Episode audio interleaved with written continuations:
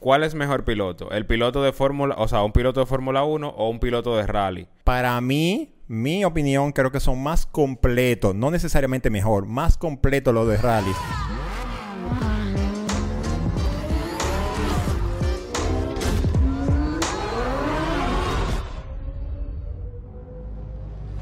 Y hoy, es- y hoy estamos en el segmento Top Driver y hoy vamos a responder. ¿Qué es lo que vamos a responder, Juancho? Oh, la pregunta que han hecho los televidentes, los que nos siguen, Todos los drivers. Los drivers, vamos. Arrancamos de una vez. Aquí tenemos muchísimas preguntas y una de las primeras que veo es ventajas y desventajas de soldar el diferencial. Juancho, tú sabes mucho de eso. Claro, mira, cuando tú soldas el diferencial, tú estás buscando que el carro tenga potencia pareja eh, en, la- en las gomas. En, en este caso estamos hablando de un carro tracción trasera, ¿cierto? Entonces, ¿qué tú estás buscando con esto? Tú estás buscando de que los carros normalmente vienen con un diferencial abierto o si son posi traction, tienen un- una, una porción de, la, de cuánto aplica, de, de qué porcentaje. Con esto, tú lo que estás buscando es que sea un eje sólido por completo, soldándolo. Eso es algo, un trabajo como muy, muy casero en realidad. Es underground, underground. Eso es muy underground en realidad, grassroots. Entonces tú estás buscando con esto que el carro aplique la potencia completamente igual en las gomas traseras, igual en, en las dos gomas. Ahora bien, tú con eso tú ganas tracción de que tú tienes las potencias parejas. Ahora tiene mucha desventaja también, crea unos sonidos increíbles en el carro. El carro cuando tú quieres doblar... ¿Y vibraciones no? No, no, no.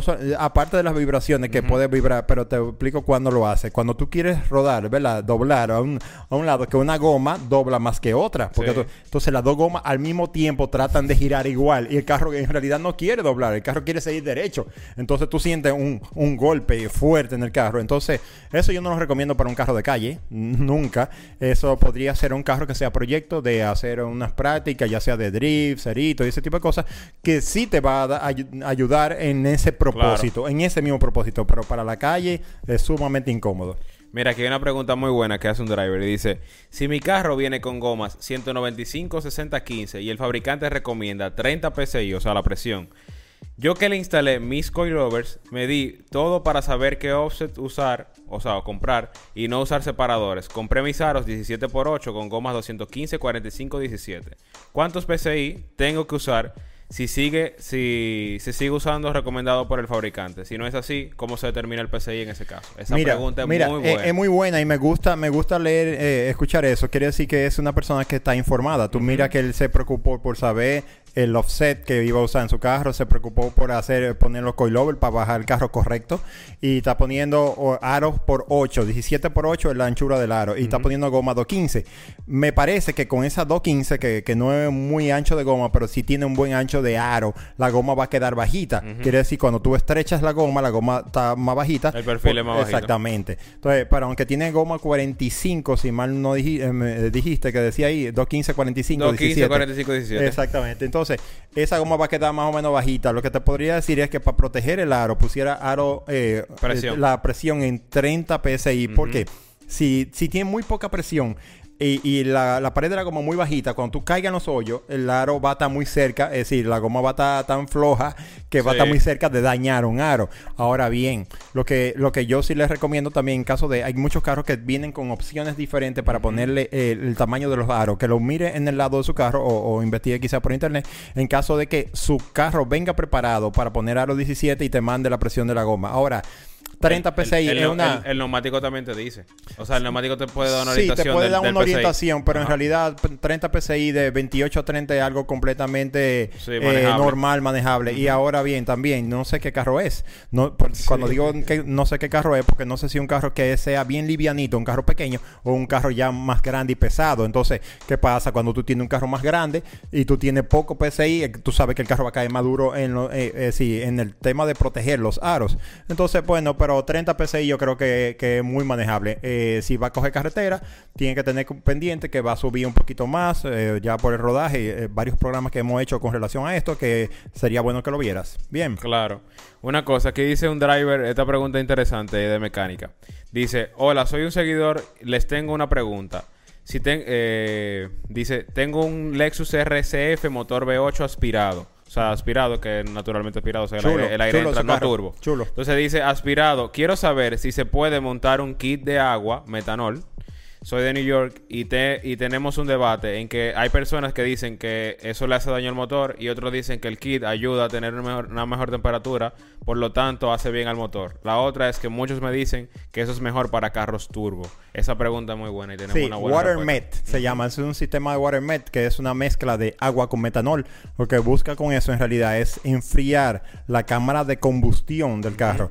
Y como bien él dice, eso está más orientado a carros turbo. Los carros turbo sobre- levantan... o sobrealimentados. O sobrealimentado, puede ser supercharger, Ajá. puede ser supercharger también. ¿Por qué? Porque levantan mucha temperatura en la cámara de combustión y entonces con esto tú bajas la temperatura y hace que el carro produzca más caballo porque los carros pierden caballo con la temperatura. Entonces, eh, si es un carro completamente de calle, es decir, que no tiene modificaciones de alteraciones, como bien tú dijiste, de eh, No, y si inducción lo- forzada. Y si lo vas a decir en ciudad también. Y sí, bueno, no solamente que lo vayan a usar, pero lo pueden usar en la carretera. Pero ¿qué pasa? Cuando tú tienes un carro que está completamente de calle, todos esos carros vienen con una protección de la computadora No que lo cuida muchísimo.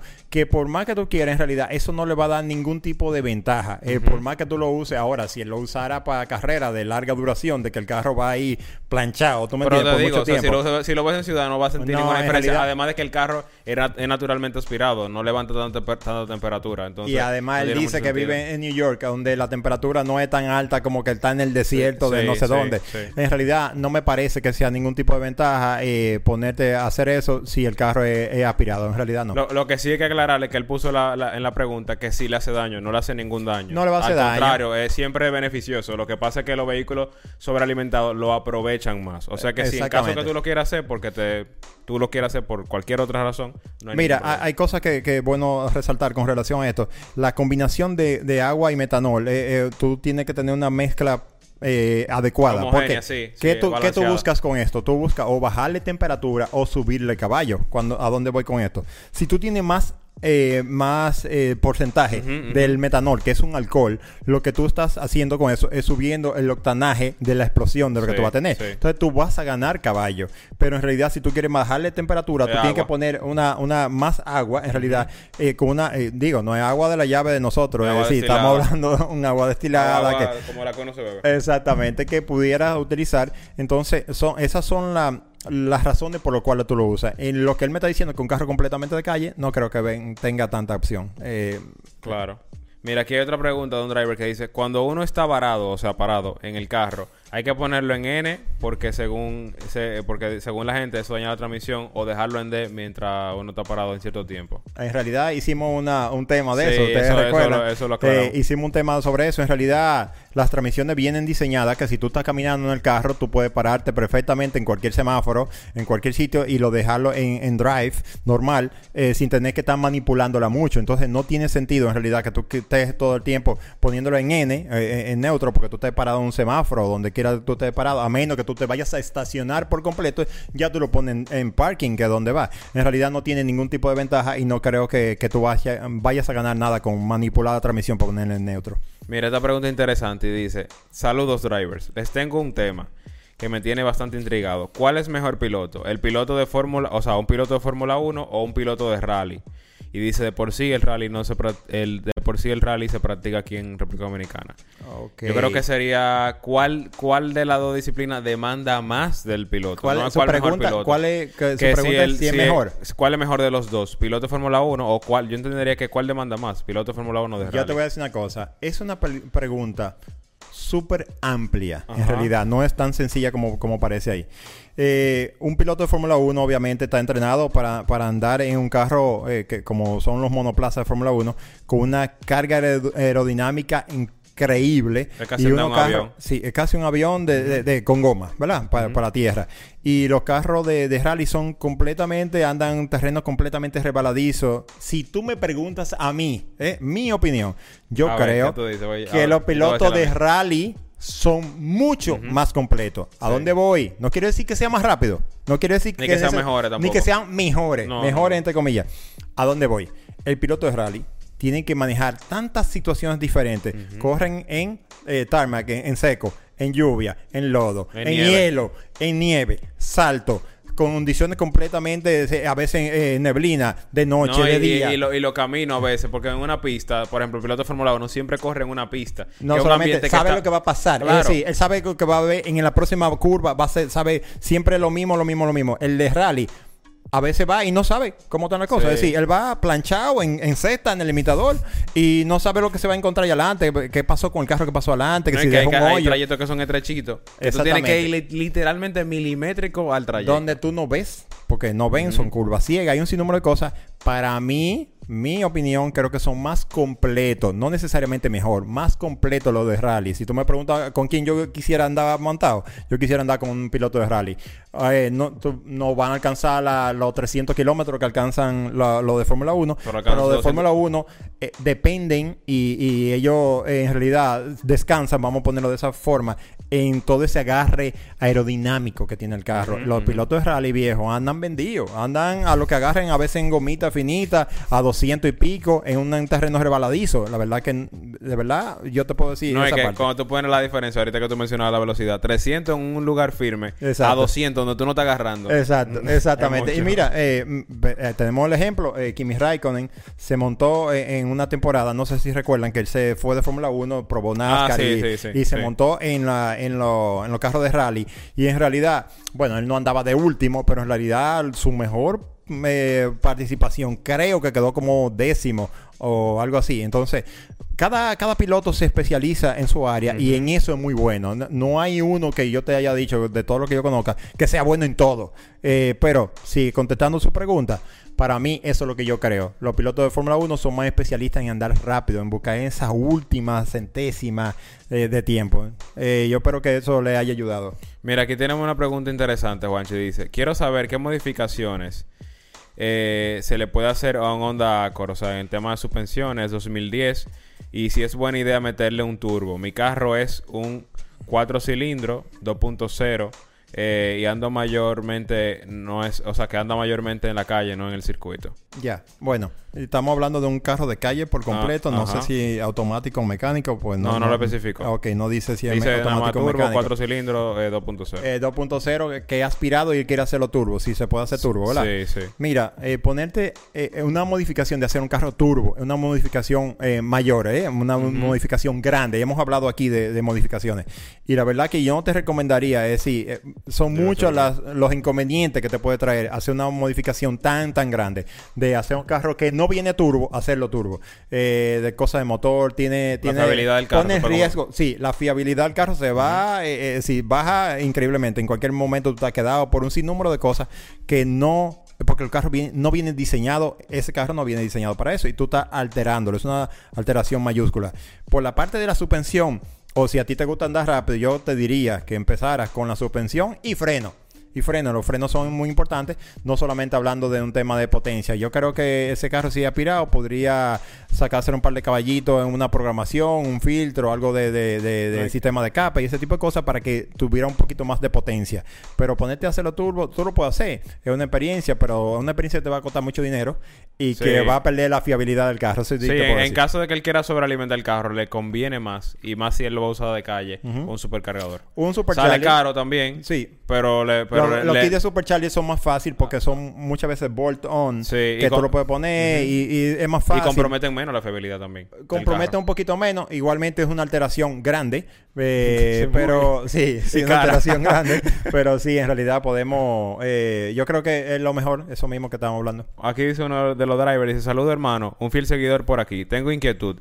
Y es que quiero saber si las gomas para hacer drift, para hacer ceritos o simplemente eh, ponerlo de derrapar, parados son gomas diferentes a las que uno usa de diario.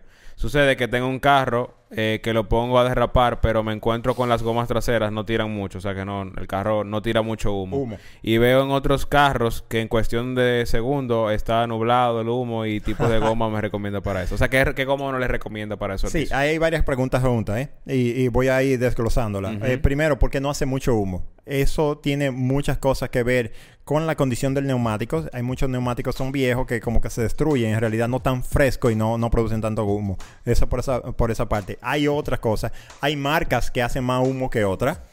Por otra parte, eh, depende del diferencial que tú tienes. Cuando te digo el diferencial, dice hay diferencial que son muy corticos y entonces tú estás en primera, por ponerte una idea, y en realidad el carro no genera tanta rotación que genere tanto humo. Entonces hay, hay diferenciales que son mucho más largos, entonces que da mucho más rotación la goma, entonces tú estás quemando más goma y estás produciendo más humo. Entonces por esa parte eso. Por otra parte, es la potencia que tenga el carro. No es lo mismo un carro que tenga 200, caballos que un carro que tenga 700, que lo va a prender de una vez y se la va a comer de una vez la goma. Son muchos factores que pueden influir, incluso el ancho de, un neumático. ¿Qué tan ancho es? Tú no puedes eh, pensar que un carro que tenga una 215 va a producir la misma cantidad de humo que uno que tenga una 295.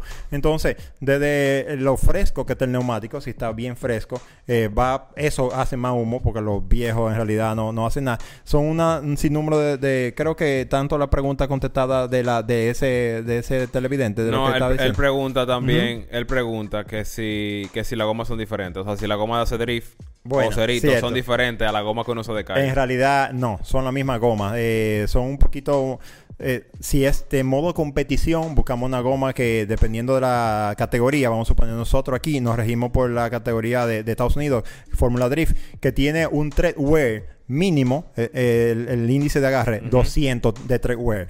Eh, que es una goma bastante deportiva. No hay una goma destinada para drift. No hay una goma destinada necesariamente para drift, sino son gomas deportivas. No son la goma de circuito, que tiene un treadwear cerca de 50, porque tienen tanto agarre que se destruyen de una vez, entonces no duran. Entonces, eh, se ha puesto un balance en, en cuál es el tipo de goma que debe usar. No hay una goma per se para drift. Si tú quieres una que haga humo, muchas veces hay goma, incluso viejo, hasta All Season Tires, que, que son que hacen muchísimo humo con un treguel de 400, lo que fuera. Pero depende de todas las otras características que te dije en el vehículo que está montado. Claro. Bueno, drivers, ya les respondimos la pregunta a muchos de ustedes, así que si ustedes quieren que les respondamos preguntas, la dejamos aquí abajo y nos vemos en el próximo video aquí en el segmento Top Síganos, compartan todo este material, igualmente vean todos los otros videos de nosotros. Lo esperamos. Duro.